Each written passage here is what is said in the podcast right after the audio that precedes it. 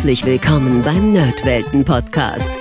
Hier unterhalten sich Hardy Hessdörfer, Ben Dibbert und Daniel Cloutier. Meistens über alte Spiele, manchmal aber auch über andere nerdige Dinge. Also macht's euch bequem, spitzt die Ohren und dann viel Spaß mit der heutigen Folge. Liebe Zuhörer, liebe Zuhörerinnen, herzlich willkommen zurück beim Nerdwelten Podcast und nach einer viel zu langen Pause möchte ich sagen, wir setzen endlich unser Musikformat, den Music Club, fort. Und bevor wir jetzt kurz erklären, was das wirklich sein will, sage ich Hallo zu meinen Mitstreitern. Hallo Ben und Hallo Daniel. Ja, hallo. Hallo zusammen. Und wir können das Format auch direkt umbenennen in Ben macht das Rennen. Also mehr muss man dazu eigentlich nicht sagen. Ben geht lieber pennen, würde ich vielleicht sagen. Also, wie funktioniert der Music Club? Eigentlich ganz klassisch. Wir spielen uns abwechselnd Stücke aus Computer- und Videospielen vor und unterhalten uns dann ein bisschen drüber. In der Regel sehr frei, sehr locker, aus Erfahrung kann man sagen, auch sehr launig. Jeder von uns hat drei Stücke mitgebracht. Nach Möglichkeit würde ich euch empfehlen, setzt einen Kopfhörer auf, das bietet sich an. Und wenn ihr den Music Club jetzt nicht seit Folge 1 hört, dann noch ein Disclaimer vorne raus, auch wenn wir uns zwischendurch natürlich immer ein bisschen necken wie viel besser die Stücke des Einzelnen von uns sind und dass der eine oder andere natürlich diese Folge gewinnen würde. Es gibt hier kein Ranking, es gibt hier keinen Sieger, außer hoffentlich euch, liebe Hörer und Hörerinnen, die ihr ein paar schöne Musikstücke aus Spielen zu hören bekommt. Naja, Zumindest die drei, die ich ausgesucht habe. Es ist ja schön, dass du glaubst, dass es hier keinen Sieger gibt. Ja, ich wollte gerade sagen, wo kommt diese Diplomatie plötzlich her? Goldig. Also, nachdem ich jetzt so schön eingeleitet habe, finde ich es nur verdient, dass ich auch direkt mal anfange. ja. Ich habe mir hier jetzt ein Stück aus dem Spiel Rise of the Triad rausgesucht. Das ist eine Kombination aus zwei Stücken eigentlich, nämlich aus Menu und How'd I Do. Die Namen von den Stücken sind großartig. Das sind separate Tracks, ja, aber die laufen quasi separat ineinander über und ergeben zusammen ein stimmiges Gesamtbild. Da gibt es noch ein drittes Stück dazu, das heißt CCC Cool. Das passt auch noch sehr gut dazu. Das würde das Ganze für meinen Geschmack aber einfach ein bisschen zu lang machen und so ist es eher kurz und knackig. Rise of the Triad, das war ein Doom-Clone aus dem Jahr 1994 und meiner Meinung nach jetzt auch eher ein mäßiger, den habe ich damals nur mal kurz angespielt. Kurzform übrigens ist Rot. Ja, ist, äh, ist lustig. Es war die Zeit der Klone, das war natürlich auch viel Kram dabei, der nicht so viel getaugt hat. Und Rod, muss man dazu noch sagen, kam von Apogee. Sollte ursprünglich wohl mal ein Wolfenstein-Add-on werden und spannender, der direkte Vorgänger von Duke Nukem 3D. Über das habt ihr beide ja kürzlich erst eine sehr spannende Folge gemacht. Da kennt man natürlich das Stück Grabback. Da gab es sogar von meiner Lieblings-Trash-Metal-Band Megadeth um Dave Mustaine ein Cover. Und passenderweise ist die Musik hier bei Rise of the Triad auch von Lee Jackson und Bobby Prince, die dann eben auch später die Duke Nukem Musik gemacht haben. Hier ist die auch schon toll. Apogee, ähm, 3D Ram, Scrapback, Duke Nukem, das kennt man natürlich alles. Haben später auch Musik von Shadow Warrior gemacht. Jetzt hier dieses Stück, das beginnt wieder klassisch mit einem treibenden Bass, hat sphärische Sinti-Klänge, die im Hintergrund ein bisschen wabern. Dann kommen so Brass-Elemente mit rein. Das geht ein bisschen in die Ska-Ecke, kann man sagen. Und da steigert sich gegen Ende hin auch schön. Da wippt der Kopf, da zuckt das Bein. Ich habe jetzt hier zwei Stücke, wie gesagt, zusammengefügt ist immer noch sehr kurz und knackig, aber die Musik kann sich dadurch auch schön entfalten und bringt es auf den Punkt, dass auch wenn Rise of the Triad für mich jetzt kein gutes Spiel sein mag, die Musik gehört echt zu, zu den ganz Großen mit dazu. Der einzige Kritikpunkt, wie gesagt, ist, dass es eher kurz ist und dass man sich fast ein bisschen vor den Kopf gestoßen fühlt, weil es schon wieder zu Ende ist. Da hören wir jetzt mal rein eigentlich brauchen wir gar nicht mehr hören, ne? denn er hat ja schon alles gespoilert, was das Stück enthält. Und unsere Meinung interessiert ihn sowieso nicht. Also er hat ja schon alles gesagt. Aber Und wir hören mal rein. Großartig. Sieg für mich. Ich würde sagen, wir widerlegen das jetzt einfach, genau. Genau. Von wegen harmonisches Gesamtbild und so.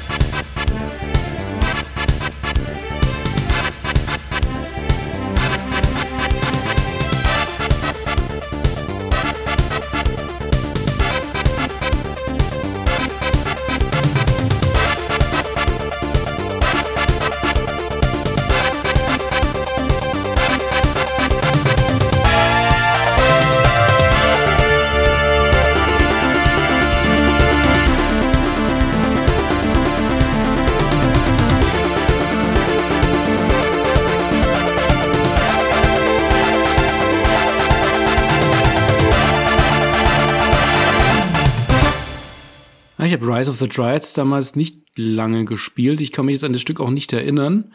Ähm, das ist schön treibend. Das hat natürlich so ein, so ein 80er, frühe 90er Anklang mit diesem äh, Synthi-Feeling, das da reinkommt, mit diesen Samples jetzt von Schlagzeug und von den Blasinstrumenten, die da drin sind. Das passt, finde ich, richtig gut. Auch in so einen 80er, frühe 90er Action-Streifen.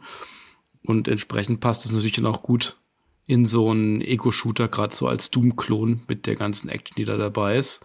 Ähm, lässt sich gut hören, fand ich jetzt durchaus ansprechend, auch wenn es natürlich jetzt technisch heute schon alt klingt. Aber das haben wir natürlich über die Samples aus der Zeit ist das natürlich normal. Das ist ja noch die Zeit vor CD und Co. Hm, oder auch die Nicht-Samples, besser gesagt, ne? weil das Ganze ist ja dann wahrscheinlich ein MIDI-Soundtrack gewesen, wie alle alten Spiele. Das heißt, es klingt auf jedem Computer nochmal ein bisschen anders, tatsächlich abhängig von der jeweiligen Soundkarte, weil der, die Sounds werden halt von der Soundkarte erzeugt. Und ich sag mal, heute klingt das mit Sicherheit noch besser als auf den Rechnern, die wir anno dazu mal 94, 95 hatten, weil da die MIDI-Synthesizer, also auf den günstigen Soundkarten, die klang echt gar nicht mal so geil. Aber kommen wir zurück zum Stück. Also, das ist ja mega. Also, total cool. Ich bin abgegangen, weil, wie Dan schon sagt, die 80er werden da total eingefangen diese ganze Bläser-Sektion richtig cool. Könnte auch in so ein Wrestling-Spiel passen, was du mhm. ja immer gerne spielst. Also wenn da so ein Wrestler gerade den Ring betritt, also ich habe da so einen Aufmarsch. Äh, man könnte jetzt schon sagen, das Stück ist verschwendet an dem Spiel, wenn du sagst, das Spiel ist vielleicht gar nicht mal so gut. Andererseits hätte ich jetzt Meinung. tatsächlich Bock, mal das Spiel zu zocken, weil wenn der ganze, oder zumindest mir den ganzen Soundtrack anzuhören, weil ich habe gerade heute durch Zufall äh, den, ja, den Shadow Warrior Soundtrack ein bisschen gehört ja, der ist ja vom selben Komponisten. Der ist natürlich sehr japanisch angehaucht, äh, mit asiatischen Elementen ganz viel drin. Und das hier ist ja eine komplett andere Richtung.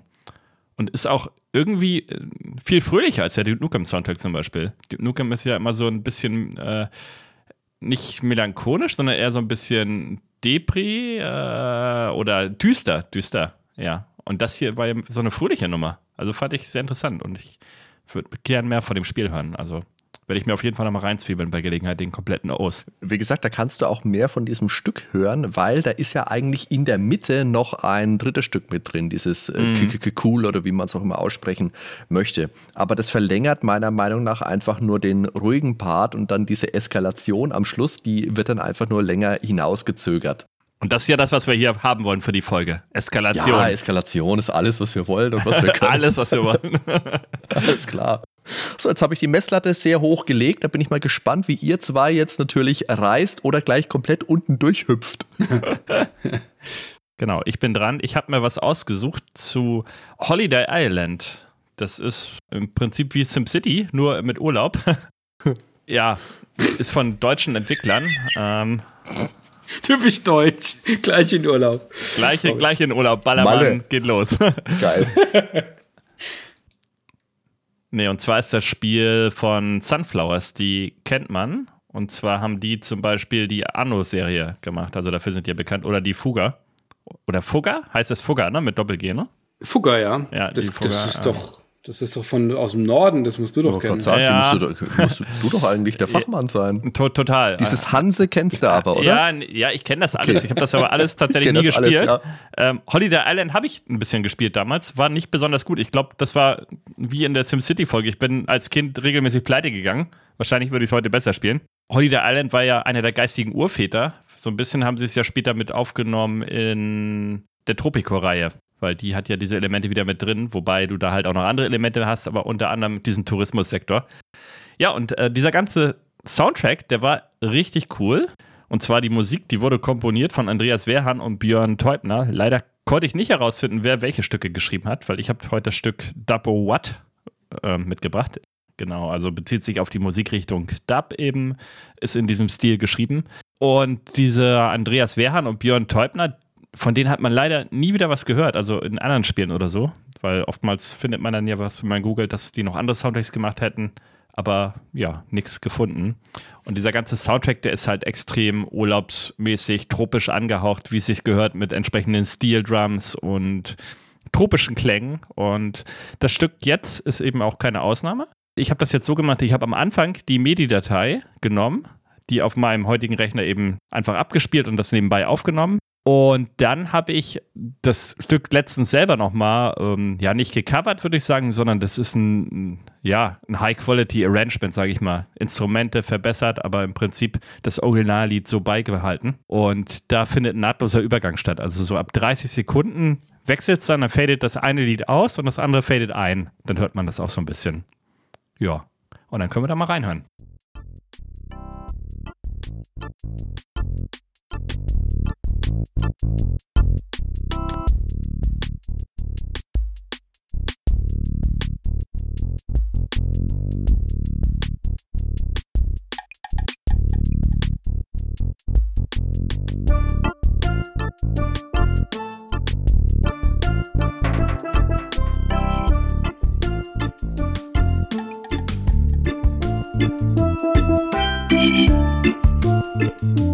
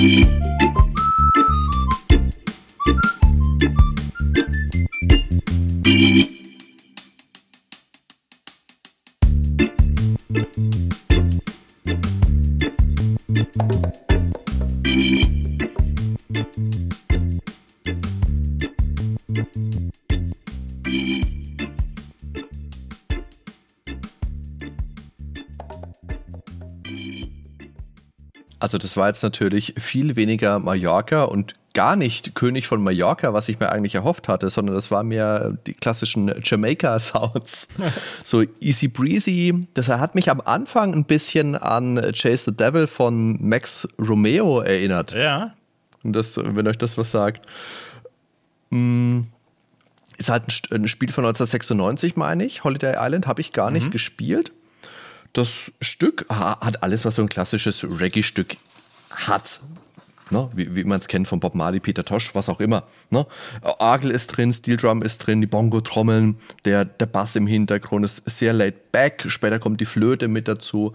Das hat schon Urlaubs-Vibes. Ich finde, das könnte aber sogar für meinen Geschmack noch ein bisschen entspannter sein. Das ist wahrscheinlich was, das läuft einfach, während du deine Insel aufbaust, oder? So ein Hintergrundstück.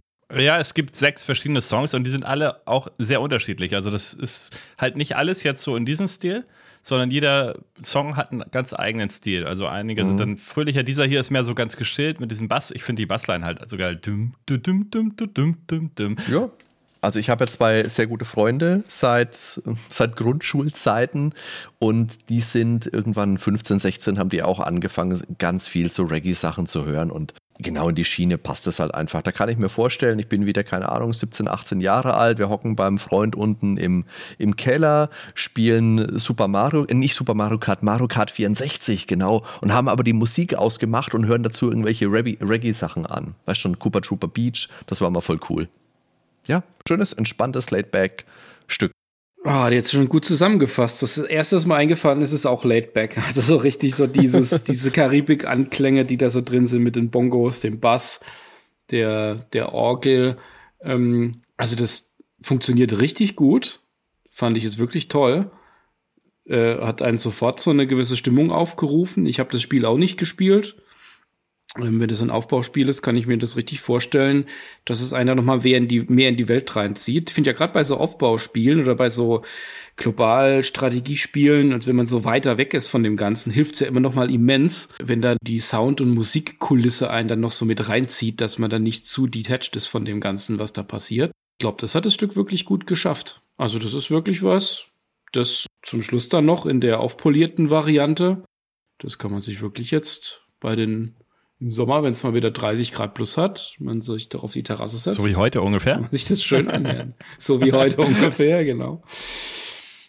Nee, schönes Stück, gut ausgewählt. Eigentlich wollte ich nur ein bisschen Werbung für Holiday Island machen, weil das echt eigentlich ein Klassiker ist, den ganz wenige nur kennen. Warum haben wir da bisher keine Folge drüber gemacht? Weiß ich nicht. Warum haben wir doch keine Folge über Tropic, äh, Tropical, äh, Tropico gemacht? Äh, Tropical, ja, weil du nicht mal weißt, wie es heißt. Das ist der einzige Grund. ja, ich werde alt, Entschuldigung. So, dann bin ich dran, oder? Äh, ja, ich will befürchten, ich ja. ja. Es ist zu befürchten, ja. Also ich finde es ja cool, was er immer für, für Sachen rauszieht. Ich bin ja immer noch dabei, so die wirklich bekannten Sachen, die, die, die Gassenhauer, die großen Dinger, erstmal rauszuhauen, bevor ich in so Nischendinger reingehe. Äh, ich habe diesmal kein so ein Thema gewählt. Ich bin zwar auch wieder so in einem zeitlichen Ablauf jetzt drin, aber nicht so hart wie jetzt die letzten Mal. Habe einfach mal überlegt, was, was sind denn noch Sachen, die mir in Erinnerung geblieben sind und ich auch mit einer Spielerfahrung verbinde. Und das erste, was ich ausgesucht habe, ist Ghosts and Goblins. Das habe ich damals auf dem C64 gespielt, wie wahrscheinlich viele jetzt auch von unseren Hörern und bin wie wahrscheinlich auch die meisten anderen daran natürlich völlig verzweifelt, weil es bockschwer ist.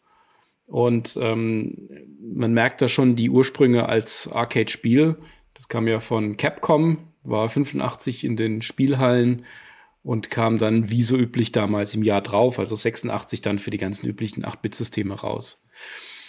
Und da kämpfen wir uns ja, wer es nicht kennt, als äh, auf dem, also innerhalb von dem Plattformer als Ritter Sir Arthur durch ganze Horden an Zombies, Dämonen und sonstigen Untoten und auch lebendem Getier, um eine entführte Prinzessin vor einem Dämonenkönig zu befreien. Also quasi Super Mario After Dark. In Unterhose. In Unterhose, genau. Wenn es schlecht läuft, in Unterhose, genau. Ich bin da damals nicht wirklich weit gekommen, aber ich habe es allein wegen dem Setting sehr gemocht. Anfangs ja schon ein recht düsteres Setting mit so auf dem Friedhof und so. Das war so ein erwachsenes Setting, das habe ich sehr gemocht. Aber ich habe das auch wegen der Musik toll gefunden. Die Arcade-Fassung hatte ja Ayako Mori äh, ihrerzeit komponiert recht bekannt für dieses Stück, war damals bei Capcom zwei Jahre lang als Musikerin unterwegs.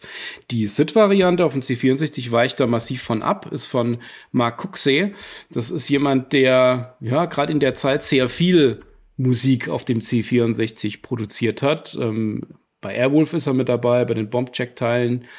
Paperboy hat er am Audiodesign mitgearbeitet und war dann auch bei ja, dem Bond-Spiel Live and Let Die später noch mit dabei. Also der hat einiges gemacht auf dem C64, auch wenn der Name heute vielleicht nicht in der allervordersten Reihe zu hören ist. Aber dieses Stück ist, denke ich, unvergessen und für mich auch das Liebste von ihm. Der Anfang des Stücks, das basiert ja auf einem äh, Stück von Chopin, also geht in eine, in eine klassische Richtung rein, bis es dann eben sich nach und nach dann auch zu dem bekannten Intro entwickelt. Ich würde sagen, dann hören wir es uns mal an.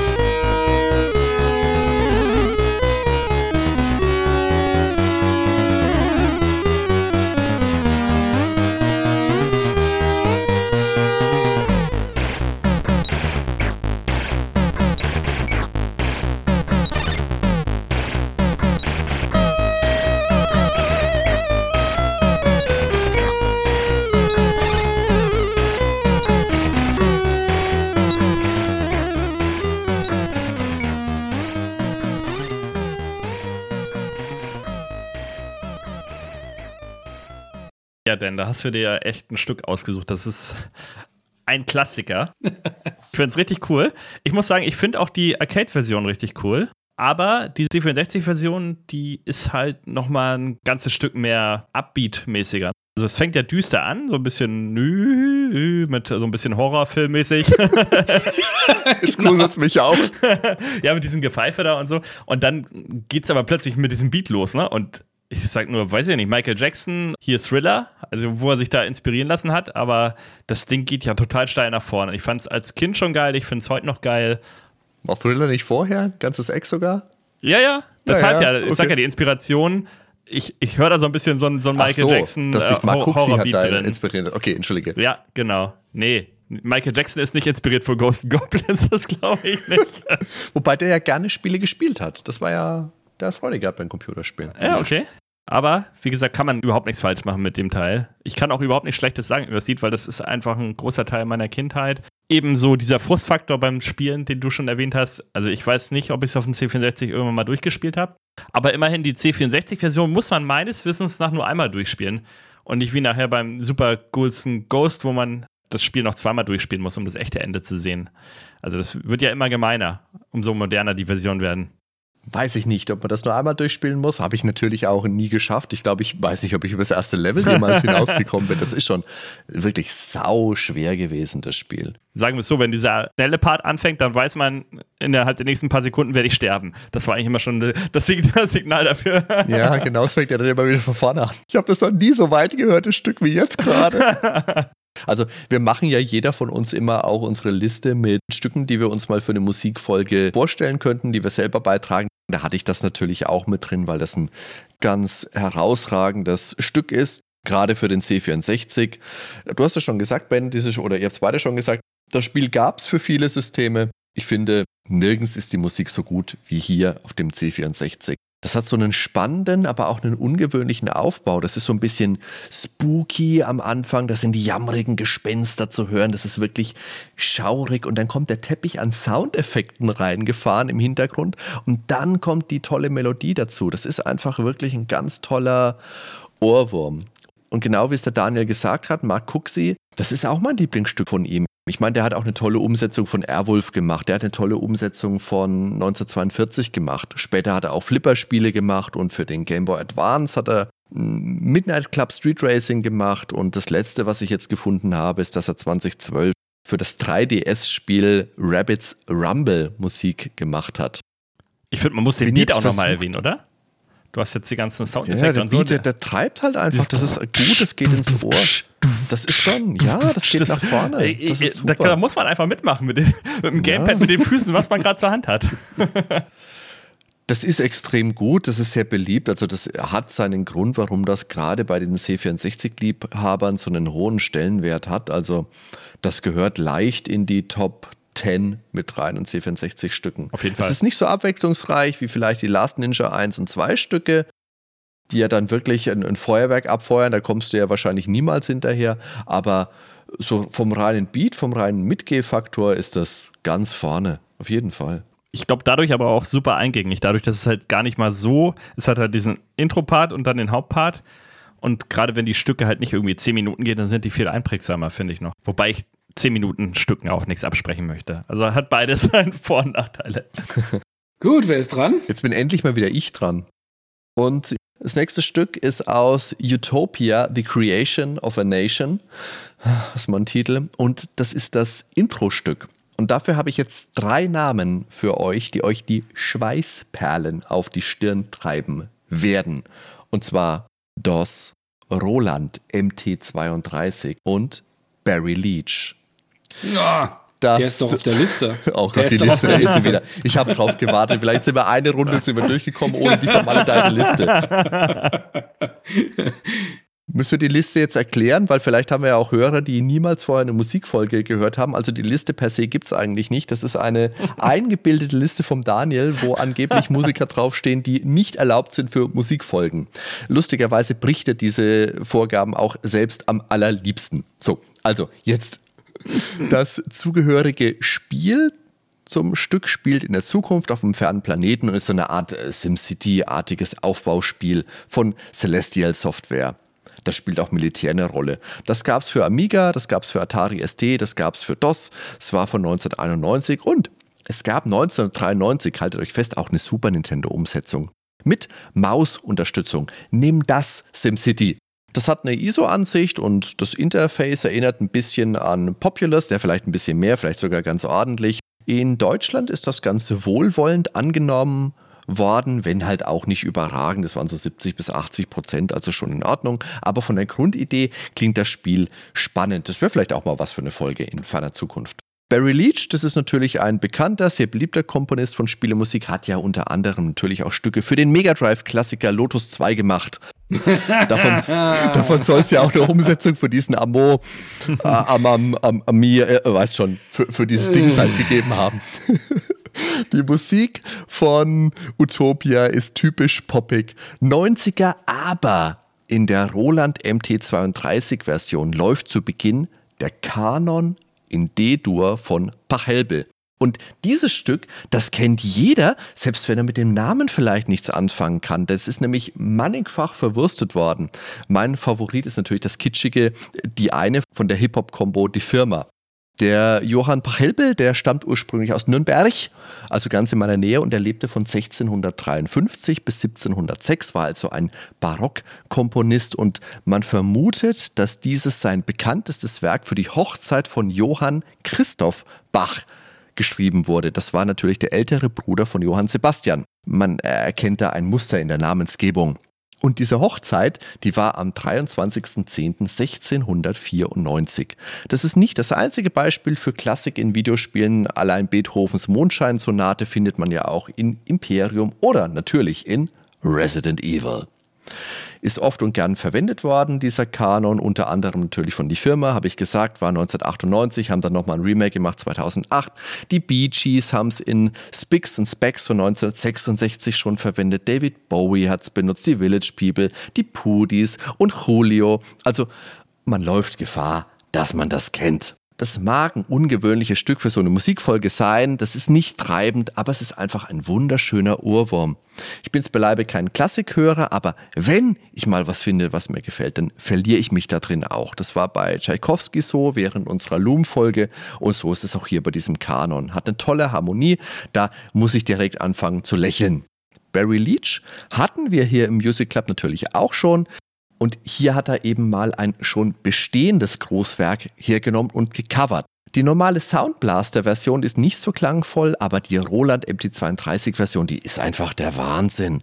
Zum Roland könnte ich jetzt auch noch ein bisschen was erzählen, aber zum einen erzähle ich hier schon so viel und zum anderen hat der Daniel vor nicht allzu langer Zeit mal einen tollen Artikel darüber geschrieben. Daniel, vielleicht kannst du im Anschluss da gleich noch was zu erzählen. Wenn du magst, ne? Aber jetzt gibt es nach euren Wald- und Wiesenstücken auf jeden Fall endlich auch mal Kultur. Das ist doch schön. Endlich. So. Also, und für mich ist das der Beweis, dass der Kanon in D-Dur auch ohne Streicher, ohne Piano mit dem Synthesizer funktioniert. Auch wenn Puristen mir jetzt dafür an die Gurgel wollen, ist mir egal, ist meine Meinung. Einfach wunderschön. Ja, ist einfach ein Stück, wo ich lächeln muss. Und außerdem, meine Freunde, kann ich jetzt schon beim zweiten Stück dieser Folge sagen: Sieg für Hardy. Warten wir es ab. Wir hören da mal rein, oder? Los geht's. Uh-huh.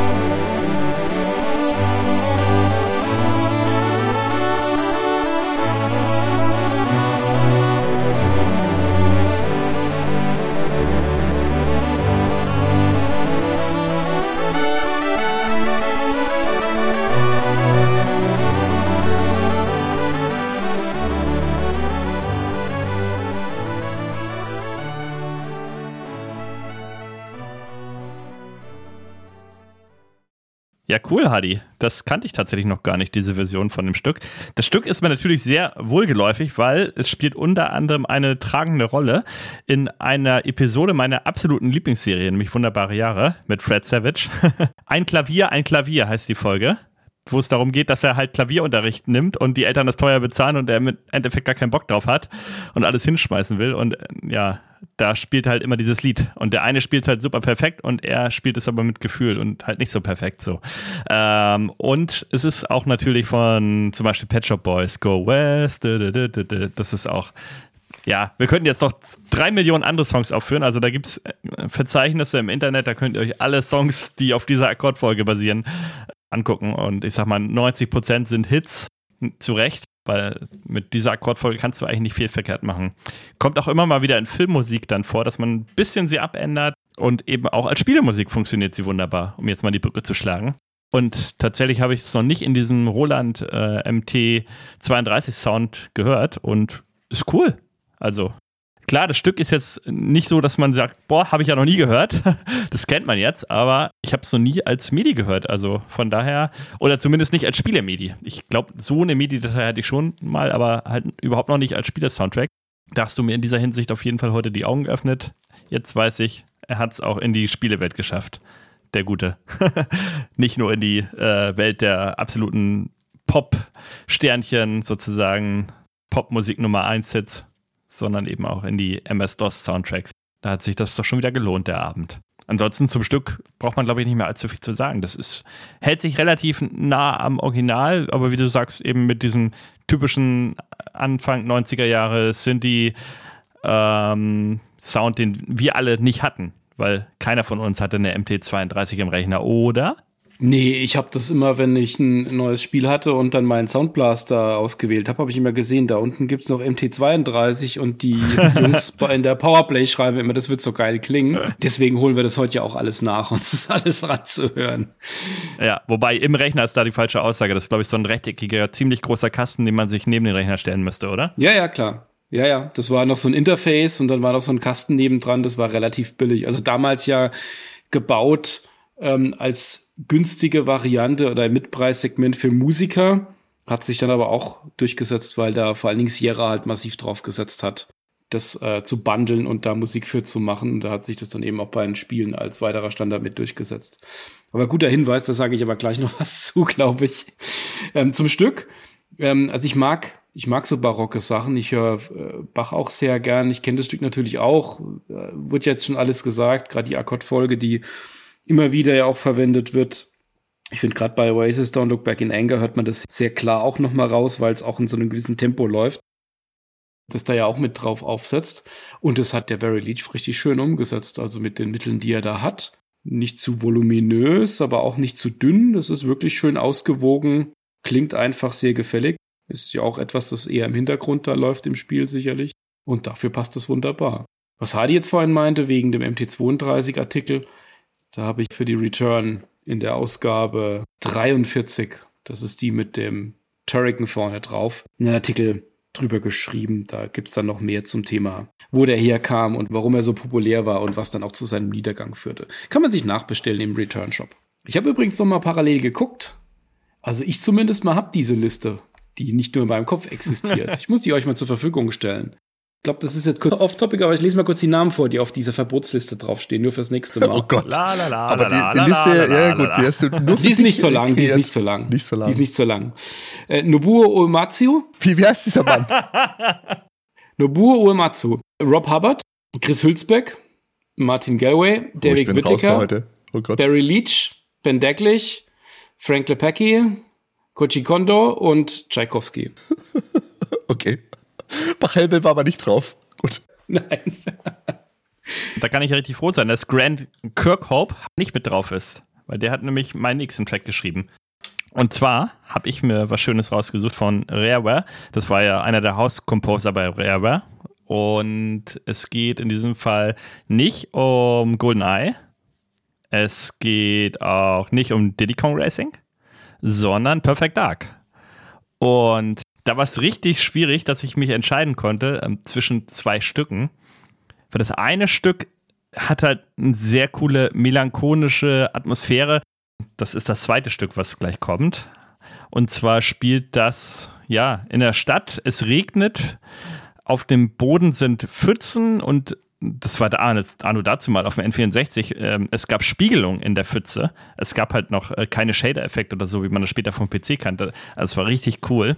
Mega Atmosphäre. Und das andere Stück ist quasi nur eine Einleitung zum Level, was dann im Hintergrund läuft. Und das hat aber all die Elemente, die den Perfect Dark Soundtrack sonst eigentlich ausmachen. Also Perfect Dark Soundtrack hat halt einen ganz eigenen Stil also wird das erste Stück Enter the Dark sein. Das ist, wie gesagt, das relativ kurze. Und das andere, wo es permanent regnet und mit dieser melancholischen Atmosphäre, das ist Chicago Stealth. Ja, ich würde sagen, da hören wir mal rein.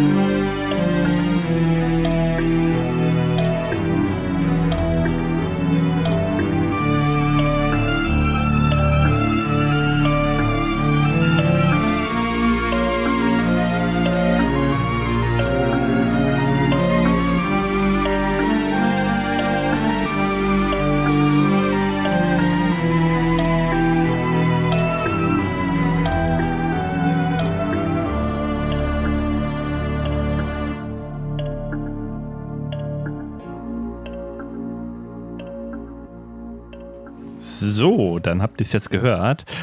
Und ich muss noch mal was ganz Wichtiges sagen, das habe ich eben total unterschlagen. Und zwar das erste Stück, Enter the Dark, das ist gar nicht von Kirkhope, das ist von David Clinic. Und der hat nämlich auch unter anderem mit an diesem Soundtrack mitgearbeitet.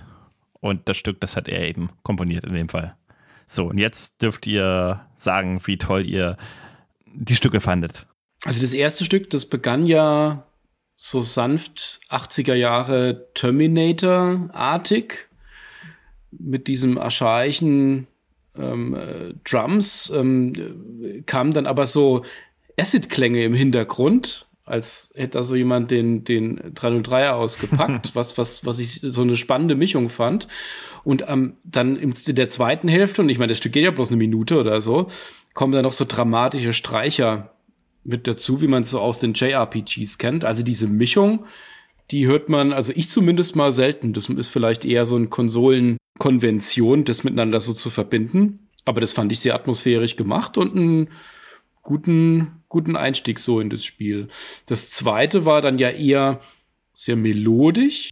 Ich dachte erst, das geht so in Richtung Sci-Fi, Cyberpunk war aber dann doch eher im Dur verhaftet, also deutlich optimistischere Klänge, als man das eigentlich kennt. Immer noch so Sci-Fi mit drin, aber naja, halt so eine clicky bunti Cyberpunk-Variante. Aber es, aber es gefiel, aber, aber gefiel mir trotzdem sehr gut. Also gegen Ende, da klingt es dann so sanft inspiriert von James Bond so zwischendrin. Da hört man wahrscheinlich den Vorgänger noch mal raus. Aber auch da dann immer wieder überlagert von so netten Melodien von, weiß nicht, was das sein sollen, Gitarren oder Flöten oder was auch immer und, und so treibenden Drums. Also fand ich jetzt beides schöne Stücke. Ich habe das Spiel nicht gespielt, ähm, aber hat sich jetzt gelohnt zu hören. Also zu dem ersten kann ich nochmal sagen, weil du meintest, ob das generell sowas Konsoliges ist. Also ich würde sagen, deshalb habe ich das erste Stück ja auch ausgesucht, das ist genau dieser Perfect Dark Sound. Also den findet man eigentlich nirgendwo anders. Also behaupte ich jetzt einfach mal so. Das ist für mich das, was Perfect Dark ausmacht. Und dieser Sound, der zieht sich halt durch ganz viele Lieder, auch mit diesen, was du meintest, diese Acid-Basslines, äh, die dann da so gefiltert sind, ne? Äh, mit dem 303er. Mhm. Das ist halt dieser typische äh, Perfect Dark Sound. Und das andere, ähm, ja, das ist ja so ein bisschen melancholischer. Ich finde es jetzt gar nicht so durmäßig. Ähm, ich fand es hier in dem einen YouTube-Kommentar ganz gut beschrieben. Das ist so ein Noir-Feeling, weil es halt auch die ganze Zeit regnet, alles ist dunkel, ähm, ja, verrauchte Stadt, so. Und dazu passt es ganz cool, finde ich. Aber ja, interessant, wie, wie das auf dich wirkt. Ähm, ich hoffe, das nimmt dir niemand übel, dass du Clicky Bunty im Zusammenhang mit Perfect Dark, perfekte Dunkelheit erwähnt hast, weil das passt irgendwie so gar nicht, weil das ist genau das Gegenteil von Clicky Bunty eigentlich. Perfect Dark ist eigentlich ziemlich düster, ziemlich brutal, äh, ja. Würde ich jetzt definitiv nicht als Kinderspiel abtun und es ist ja auch erst ab 18. und das zu Recht. Mit äh, sehr ausgiebigen Sterbeanimationen, genau wie bei GoldenEye, also sogar noch perfekter gemacht. Ich weiß jetzt gar nicht so genau, wo ich jetzt anfangen soll. Also ich fange einfach ich an. jetzt mal los. Pass auf, ich fange jetzt mal an mit dem sehr eigenständig und nur Perfect Dark Sound. Nee. Das ist halt der klassische Cyberpunk-Sound, gerade bei diesem Enter the Dark. Das ist gut. Das hat ganz klare Cyberpunk-Ambitionen. Es hat auch diesen langgezogenen Bogen, dieses, weißt du, dieses runtergezogene, ja, was du auch Bending, in, genau. im Blade Runner von Vangelis zum Beispiel findest. Und das ist nicht eigenständig. Also das ist nicht was, was du sagen wirst, das funktioniert nur bei Perfect Dark, sondern das ist halt Cyberpunk. Ist gut. Ah, ich finde aber der Vangelis-Soundtrack zu Blade Runner, der, der, klingt für mich anders. Also, weiß ich nicht. Also klar sind Elemente mit drin, aber in dieser Kombination. Aber ja, klar, klingt, natürlich klingt der anders. ja, aber es sind halt Elemente, die mit drin sind. Ne? Klar, aber es ist auch immer noch dreckig, es ist immer noch Chrom, es klingt immer noch nach Stahl.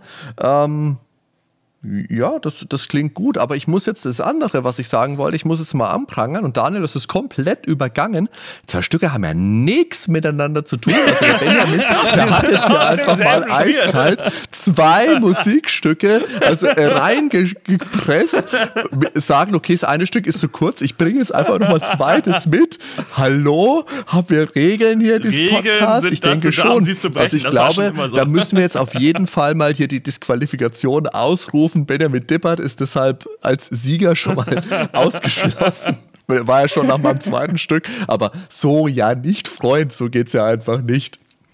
Das äh, zweite Stück, das äh, Chicago Stealth, das geht ein bisschen mehr nach vorne. Also es geht nicht nach vorne, es ist schwerfälliger, finde ich. Es klingt nach äh, verregnetem Nachmittag ein bisschen. Ich weiß ja nicht, dieses Stealth im Namen, ob das wirklich so ein Schleichlevel auch ist. Für mich klingt das eher ein bisschen. Ja, äh, das ist tatsächlich, ich habe die Mission ewig her, aber ich meine, ähm, das war tatsächlich so ein bisschen Stealth-mäßig. Ich finde, das klingt, das klingt eher so ein bisschen nach Menümusik. Also ich meine, die Melodie ist gut, die gefällt mir auch. Ich finde es auch toll, wenn dann später so die, diese höhere Oktave dann gegen Ende noch mit dazukommt. Das ist schon cool. Und es hat mich auch ein bisschen an äh, Metroid Prime 2 erinnert, an das Intro. Mhm. Dieses fast schon richtig sphärisch hohe. Ist per se nicht schlecht. Perfect Dark ist ja auch ein spannendes Spiel, möchte ich jetzt noch kurz sagen. Das hat ja das Expansion Pack vom N64 zwingend Vorausgesetzt, ihr wisst schon, diesen, äh, dieses, dieses, kleine Ding, das man vorne in die Konsole gesteckt hat, weil wenn du das nicht hattest, dann konntest du nur den Multiplayer spielen und ich glaube auch den nur irgendwie abgespeckt. Mhm. Und um den Singleplayer zu spielen, hast du wirklich dieses Ding gebraucht. Der Grand Kirk Hope, da kann man noch dazu sagen, der hat ja ganz viele Rare-Spiele musikalisch versorgt, das hast du schon gesagt. GoldenEye natürlich, Banjo Kazooie, Donkey Kong 64. Und der war ja auch ab Donkey Kong 64 lange Zeit die Stimme von Donkey Kong. Der hat ja auch Synchronsprecherei gemacht als Äffchen. Und auch einen Bezug zu unserem Podcast kann ich noch bringen, weil er hat auch die Musik vom Remake von Castle of Illusion gemacht, über das der Ben ah, und ich ja auch schon bei Ja, das Remake war richtig haben. cool. Das habe ich ja dir damals gesagt. Ähm, ich habe das ja beides durchgespielt, also das originale Castle of Illusion und dann das Remake auch gleich noch, weil es halt echt funny war. Ja, ja. Jetzt müssen wir uns nur noch deine Strafe überlegen, aber vielleicht fällt uns für diesen schwerfälligen Regelbruch ja noch was ein im Verlauf ja, dieser Folge. Es, war, es, waren jetzt halt die drei Stücke. Das war es jetzt für dich. Und die Hörer werden sagen, Alles klar. Ähm, die Zwecke heiligen die Mittel oder. In diesem Sinne verabschieden wir uns schon mal an dieser Stelle von Benjamin. Hat Spaß gemacht. Komm, Hardy, wir wuppen das jetzt. Wir bringen es jetzt zu Ende. Also, Daniel, du bist dran. Also, wenn wenn der Bendis jetzt so macht, dass er einfach mehrere Pass Stücke auf, was du jetzt sagst. Pass auf. Bringt. Ich habe hier mal CD1 vom Final Fantasy VII Soundtrack dabei. Die Folge dauert heute acht Stunden. Okay. Dann werde ich, dann werde ich jetzt einfach für das, für das bei dem nächsten Spiel den kompletten Soundtrack einfach mitbringen. Hoffentlich ist er kurz. Ja, C64 bitte. Ihr habt natürlich Glück, wir sind auf dem C64. und, und ich dachte, wem Ghosts and Goblins zu einfach ist, der kann dann einfach mal sich an dem Spiel probieren. Die Rede ist von Cauldron, in Deu zu Deutsch Hexenküche. Also nicht zu Deutsch, aber der deutsche Titel, kennen wir ja auch alle. Von äh, Palace Software, den Briten, die wir heute gut ähm, über das auch schon bei uns behandelte Spiel Barbarian vor allen Dingen ja kennen die hatten aber zwei Jahre vorher eben schon mal einen Hit für den C64 veröffentlicht. Und ja, bei Cauldron, da spielen wir eine Hexe, die einen mächtigen Zauberbesen sucht, der sich in den Höhlen ihrer Todfeinde versteckt. Und klar, wir wissen, wer das ist. Das sind die Kürbisse. Die kennt man ja dann später vom zweiten Teil, wo wir selbst als Kürbis unterwegs sind in dem Schloss und ständig an irgendwelche Tischkanten knallen. Hab da heute noch nachts Albträume. Aber egal, die, die Grafik, die ist wirklich sehr, sehr schön, stilsicher und super schnell. Wir haben eine Musikfolge hier, gell? Wolltest du gesagt haben. Da gehört, machen wir doch jetzt mal einen Übergang, da gehört jetzt natürlich auch die entsprechende Musik dazu. Okay. Allerdings gibt es die nur im Intro während des Spiels. Da hören wir ja bloß diese ganzen Soundeffekte unserer Tode. Das Spiel ist wirklich bockschwer. Ähm, die Musik im Intro ist von Keith Miller. Der war damals der Hausmusiker bei Palace und hat unter anderem auch bei Barbarian die Musik gemacht. Ich würde sagen, hören wir mal rein.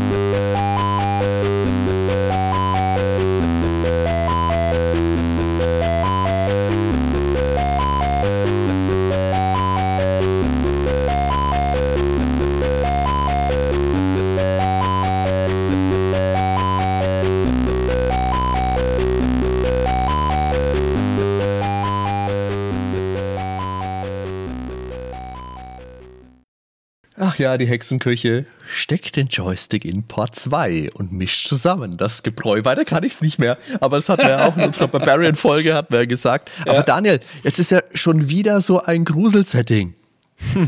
hat er doch gerade erst. Hei, hei, hei, hei. So ein Grufti. Hat auch es hat einen sehr klassischen Aufbau natürlich. Das nimmt sich Zeit, seine Elemente dazu zu hören. Ich finde es ja super lustig, weil ich finde, dieser Beat, der ganz am Anfang kommt, das klingt wie, wie Besengefege. Als würde mhm. die Hexe in ihrer Küche stehen und wird ein bisschen sauber machen. Dann kommt dieser bedrohliche Bass mit dazu und dann nach 30 Sekunden wird noch die Melodie oben drüber gelegt, dass sich das zu einem Gesamtbild zusammensetzt. Und ja, wie gesagt, das ist schon schaurig und ich muss jetzt, warum auch immer, an den Tanz der Teufel denken. Und jetzt habe ich gerade hier neben, nebenher ein bisschen gegoogelt und es ist ganz witzig, weil der Keith Miller, der die Musik gemacht hat, Palace Software, die haben ja auch ein Spiel zu Evil Dead gemacht, zum Tanz der Teufel. Und dafür hat er auch die Musik gemacht. das war von 1984 und das ist wie Cauldron und Barbarian, wie gesagt, eben auch natürlich von Palace, Palace Software gewesen. Und ja, mir ist das jetzt kurzzeitig echt total entfallen gewesen. Da haben wir in der Barbarian-Folge ja auch drüber gesprochen. Allerdings über den Keith Miller, der dieses Stück gemacht hat, abseits von dem, was ich jetzt genannt habe, habe ich zumindest gar nichts über den gefunden. Ich weiß nee. nicht, ob der sonst irgendwas gemacht hat oder ob der raus ist dann aus der Szene. Ob er sich gedacht hat, okay, was will ich noch erreichen jetzt nach Cauldron? Keine Ahnung, man weiß es nicht. Hm. Aber äh, warum hast du das genau ausgewählt, würde mich jetzt mal interessieren. Ich hatte Cortin schon länger bei mir auf der Liste. Mhm. Ich muss gestehen, dass ich doch häufig über Spiele komme, die ich irgendwie besonders finde. Mhm. Und dann immer schaue, ob da auch das Besondere war, dass mich da die Musik fasziniert hat. Und das war bei Ghosts and Goblins so und bei Kommando und bei vielen von den C64-Spielen so, dass sich da die Melodie so festgesetzt hat.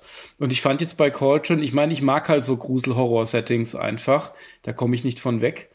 Und ich fand das auch damals, als ich das gespielt habe als Kind, durchaus bedrohlich, wie so die Musik und auch dann, dass ich da unterwegs war und überall waren diese Fledermäuse und ständig war ich tot und es war Nacht und äh, das, das hat einfach, das ist eine schöne Verbindung dann äh, zu dem Spiel hinten dran.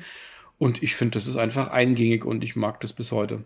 Also ich hoffe ja, dass du, weil du jetzt gesagt hast, du bleibst an Grusel-Horror-Settings hängen, kommst nicht weg, dass das nicht der Grund ist, warum du mit uns einen Podcast zusammen machst. der einzige. Der einzige.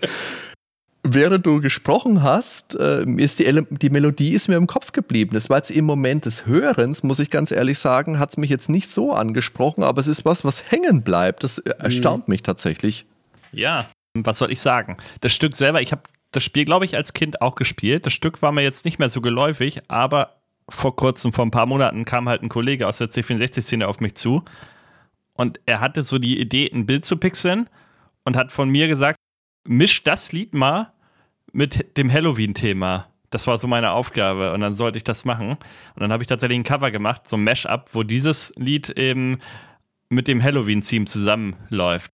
Also ich war nach, im Endeffekt ganz äh, zufrieden mit dem Ergebnis, aber dadurch habe ich das Lied natürlich in- und auswendig studiert. Ne? Ich habe das rauf und runter gehört und dieses ähm, haben wir noch gar nicht in der Musikfolge gesagt. Ich muss ja immer einmal sagen, Arpeggio. in jeder Musikfolge, Hardys Lieblings... Carpaccio. ja, genau, Hardys Lieblingswort. Das ist ja dieses Diddle, Diddle, Diddle, Diddle, Diddle, Diddle, Diddle, Diddle. Und dann, wie du schon sagst, dieser bedrohliche dun, dun, dun, dun, dun. Das geht ja auch schon so ein bisschen in Halloween. Das, also es passt schon.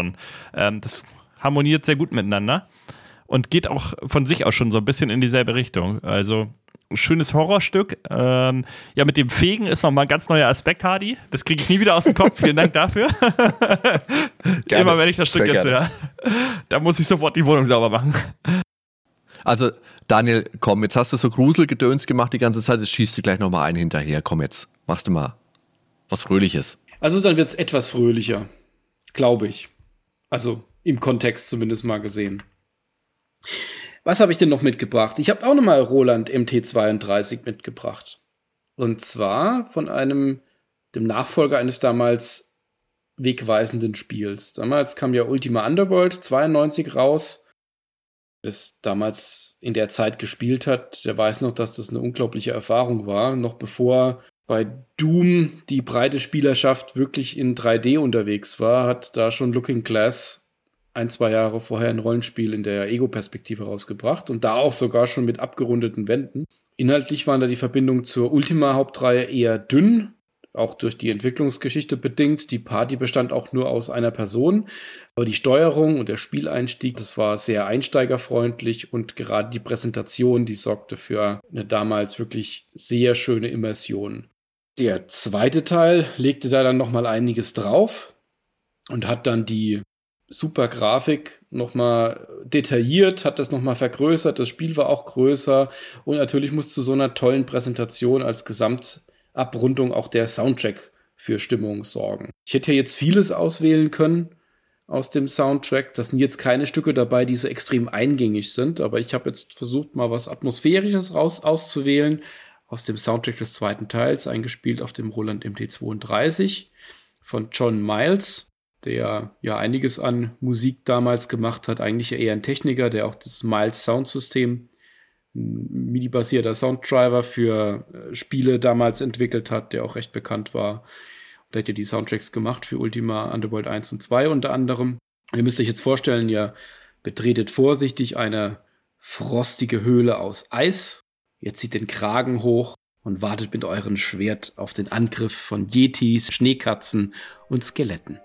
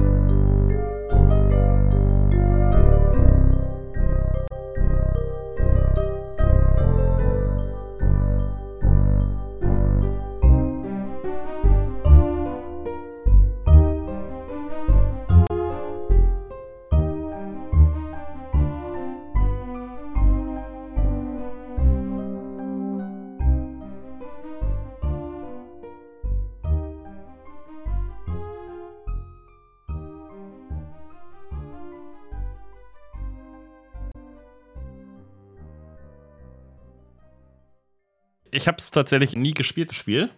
Und ich wusste gar nicht, dass das so weit vor Doom ist. Das ist in der Tat erstaunlich, weil dafür ist die Grafik-Engine mal richtig gut. Das kann man sich natürlich heute nur schwer angucken, aber man muss das ja immer im Kontext der Zeit sehen. Und ja, damals war das schon ziemlich cool. Kommen wir zur Musik auf jeden Fall.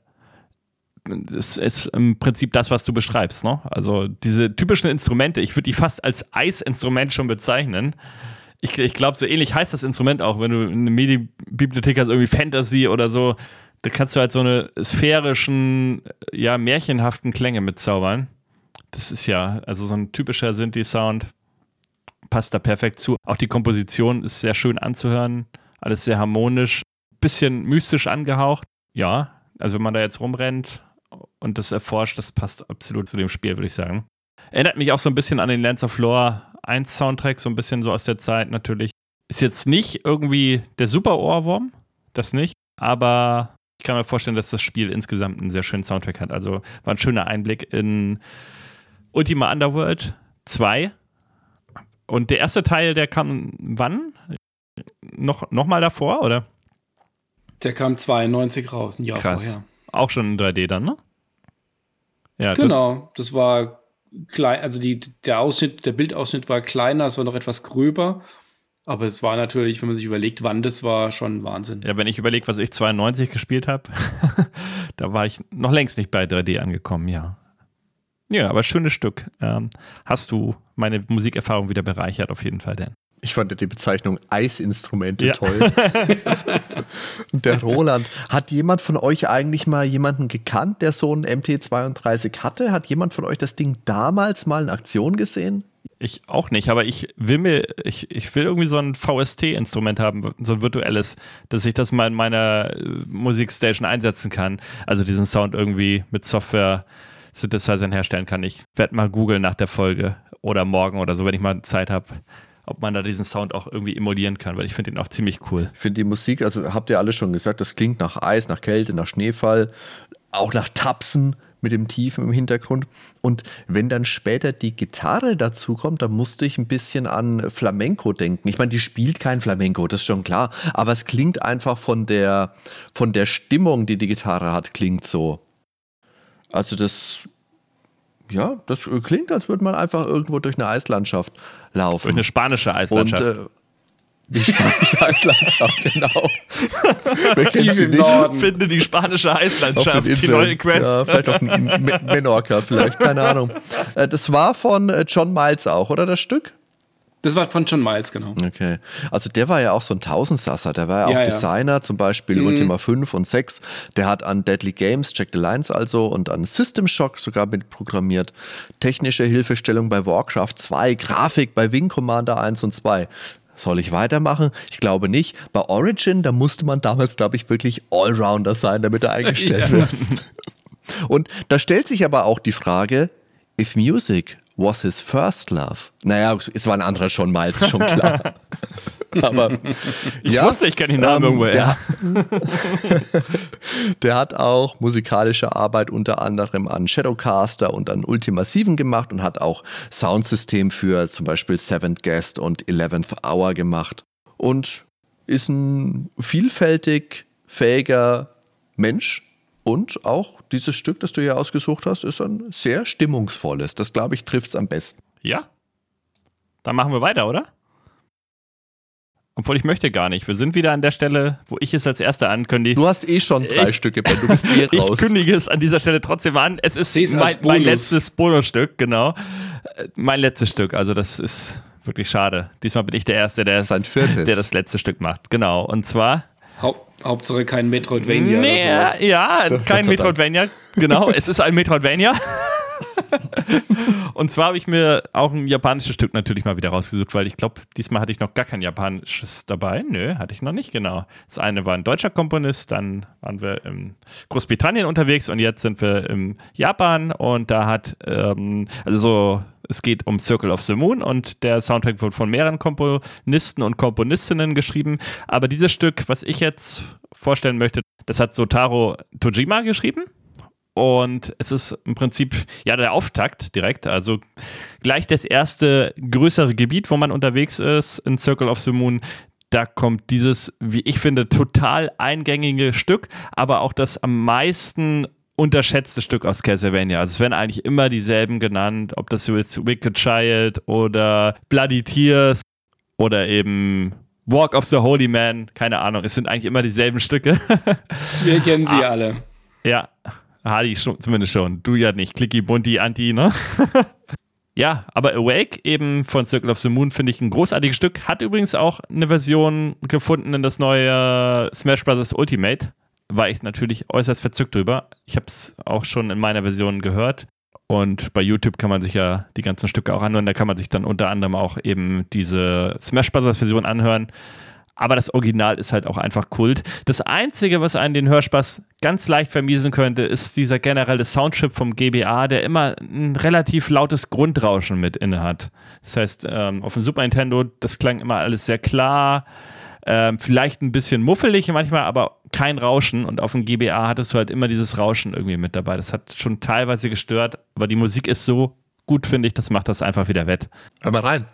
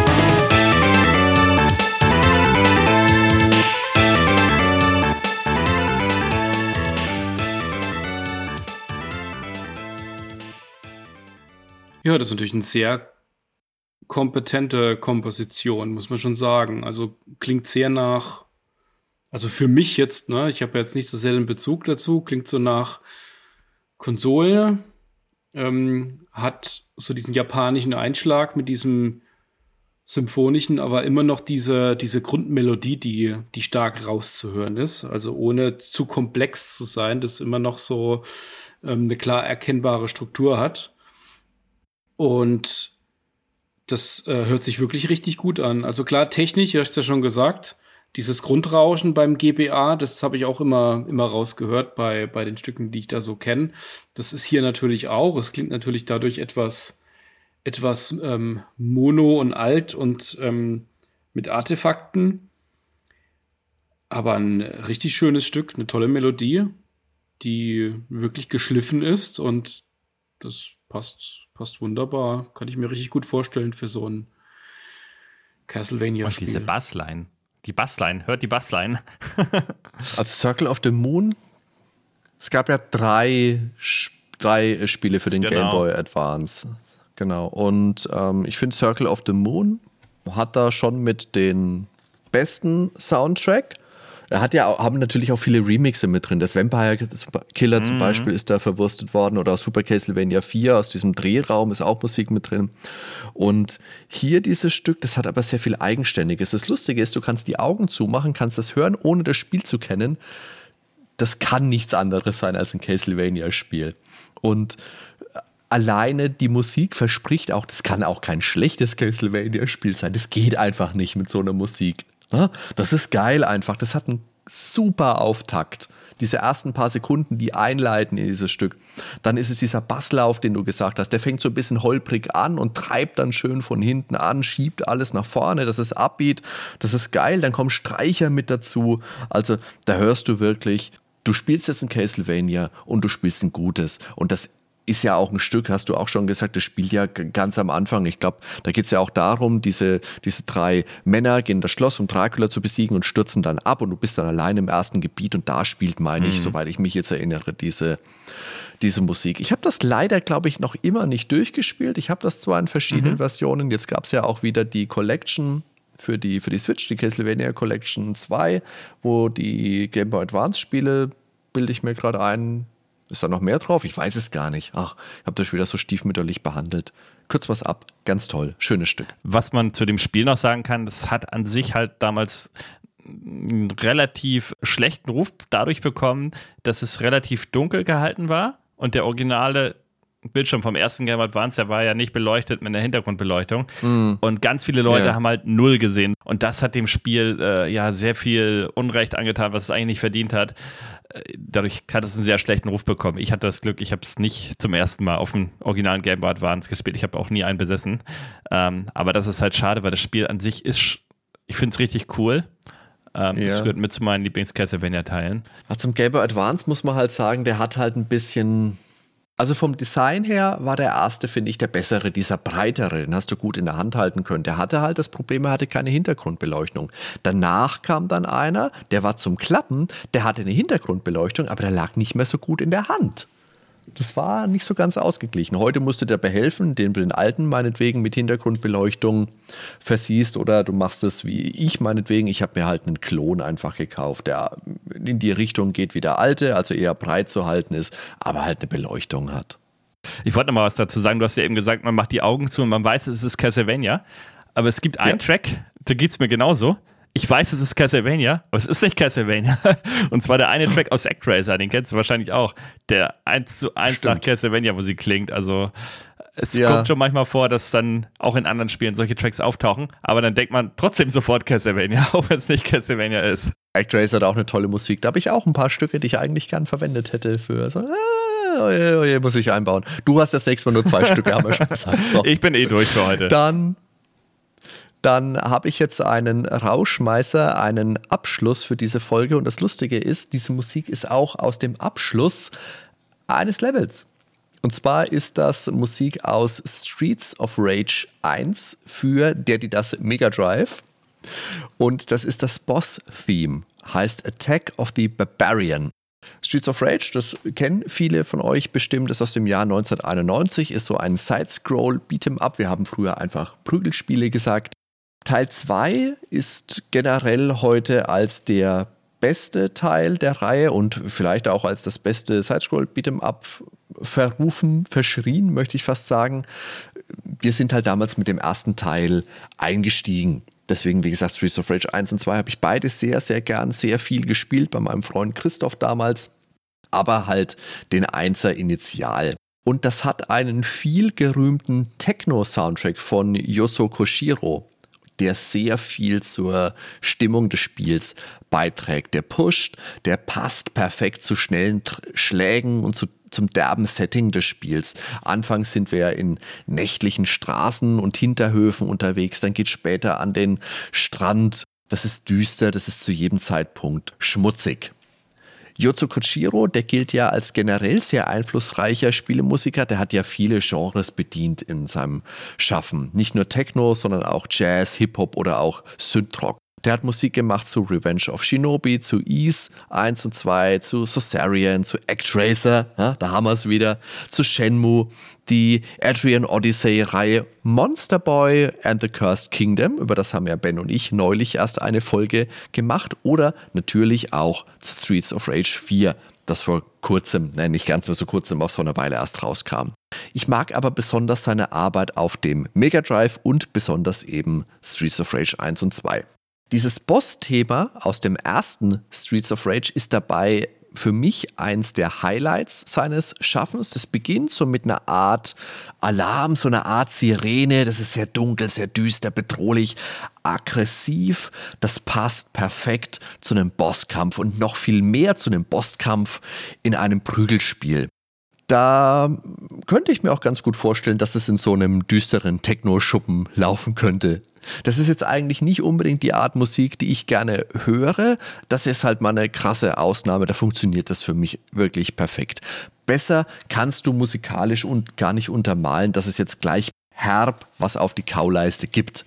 Das hat generell viele Techno-Elemente. Der frühen 90er, hat diesen Glöckchen-Overkill natürlich mit drin, da freut sich der Ben gleich, hat so ein bisschen eine stöhnende Stimme im Hintergrund. Der Sound wechselt wie ein Blaulicht zwischen dem linken und dem rechten Kanal, also da empfiehlt sich, ich sag's nochmal, der Kopfhörer ist auch ein bisschen brutal, da hören wir jetzt einfach mal rein.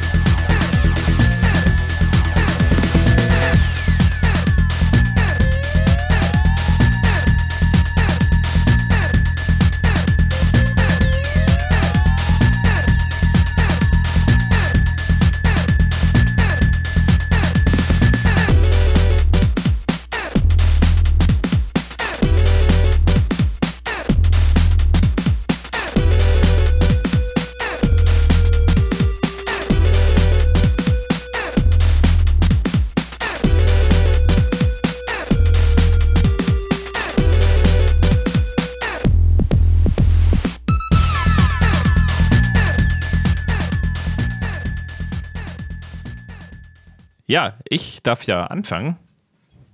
Tolles Stück. Das erste, woran ich denken musste, war so eine Mischung irgendwie zwischen 16-Bit einerseits, aber auch 8-Bit. Und das ist ja aber auch das System. Das hat ja diese beiden Soundchips, was eben 8 und 16-Bit-Elemente miteinander verbindet.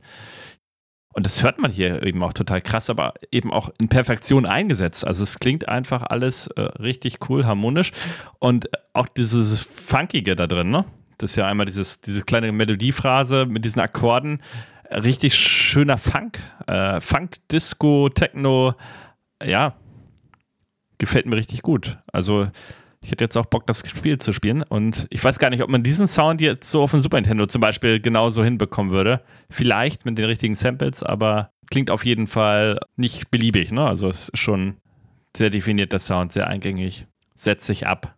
Auf jeden Fall.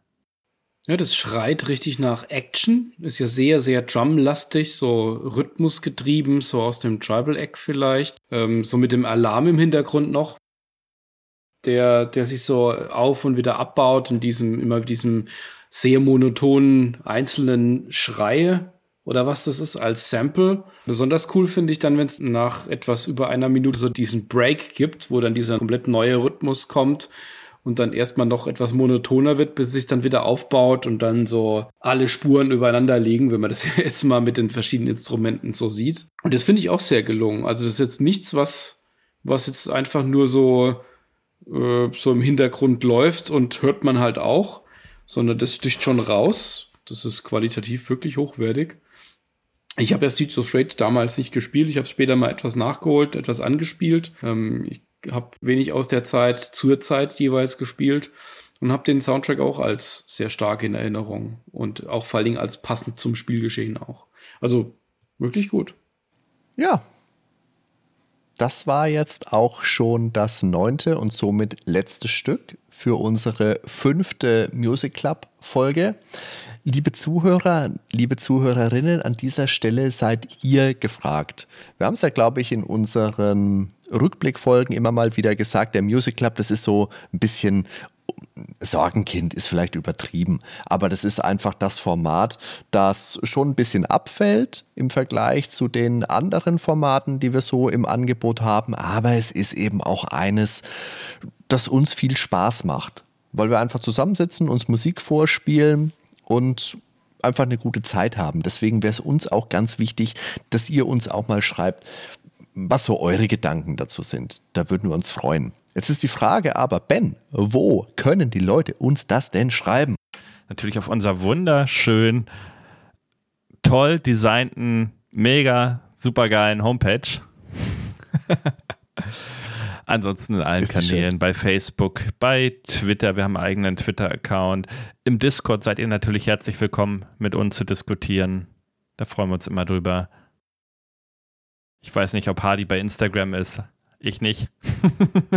ja, Insta, hallo. Insta, hallo. Der Daniel ist unser TikTok-Mann. Ja, Haut uns einfach an. Genau. genau. Wer mich da findet, der darf mich behalten. Der darf mich behalten. genau. Aber äh, apropos finden, wo kann man uns denn hören? Daniel. Zum Hören gibt es natürlich eine breite Auswahl. Also wer mag, kann uns natürlich bei Spotify hören, da auch Updates bekommen oder auch bei Apple Podcasts, bei Amazon Music oder natürlich bei den diversen Podcatchern über den ASS-Feed. Ähm, lasst uns gerne Bewertungen und Kommentare da, auch auf den jeweiligen Seiten. Wir lesen das alles, wir freuen uns darüber. Wir antworten auch, wo wir können. Das hilft uns einfach auch zu wissen, was euch gefällt und ähm, wie wir weitermachen können. Und ich glaube, es bleibt euch überlassen, euch äh, Gedanken darüber zu machen, wie sich Ben und Hardy den zweiten und dritten Platz teilen für heute. Gähn, Daniel, möchte ich sagen. Gähn. Wir bedanken uns für eure Aufmerksamkeit. Wir hoffen, ihr habt nicht zu laut in der Wohnung herumgehopst, als meine tollen Musikstücke kamen oder geschnarcht, als die von Ben und Daniel kamen. In diesem Sinne, macht's gut, bis zum nächsten Mal. Ciao zusammen. Also, dann habe ich ich ja das Schlusswort. Also ich bin der Schneider dieser Folge. Ich werde diese Folge schneiden und natürlich werde ich die zu meinen Gunsten schneiden. In diesem Sinne, macht's gut. Bis dann. Ciao.